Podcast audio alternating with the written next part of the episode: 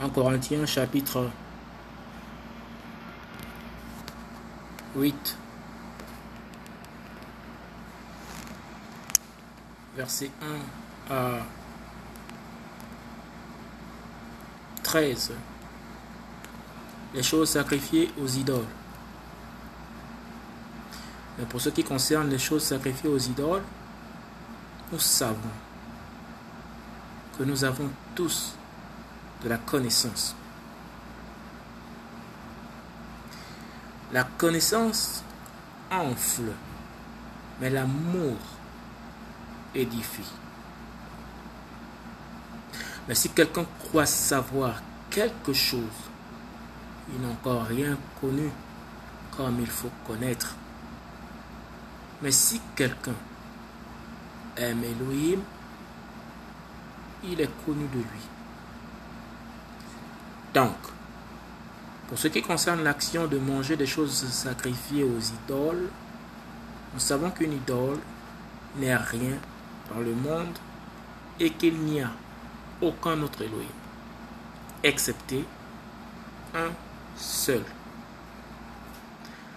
Car même s'il est vrai qu'il y a des êtres qu'on appelle Elohim, soit dans le ciel, soit sur la terre, comme en effet il y a beaucoup d'Elohim et beaucoup de Seigneurs, mais pour nous, il n'y a qu'un seul Elohim, le Père, de qui viennent toutes choses. Et nous sommes pour lui et un seul Seigneur, Yehoshua Mashiach, par le moyen duquel sont toutes choses et nous par son moyen.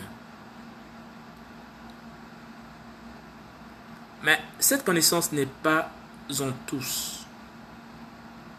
Mais quelques-uns ayant jusqu'à maintenant conscience de l'idole, mangent une chose comme sacrifier aux idoles, et leur conscience si est faible en est souillée. Or, ce n'est pas un aliment qui nous place près d'Elohim. Car, si nous en mangeons, nous n'avons rien de plus. Et si nous n'en mangeons pas, nous n'avons rien de moins. Mais prenez garde de peur que ce droit que vous avez ne devienne peut-être un scandale pour les faibles.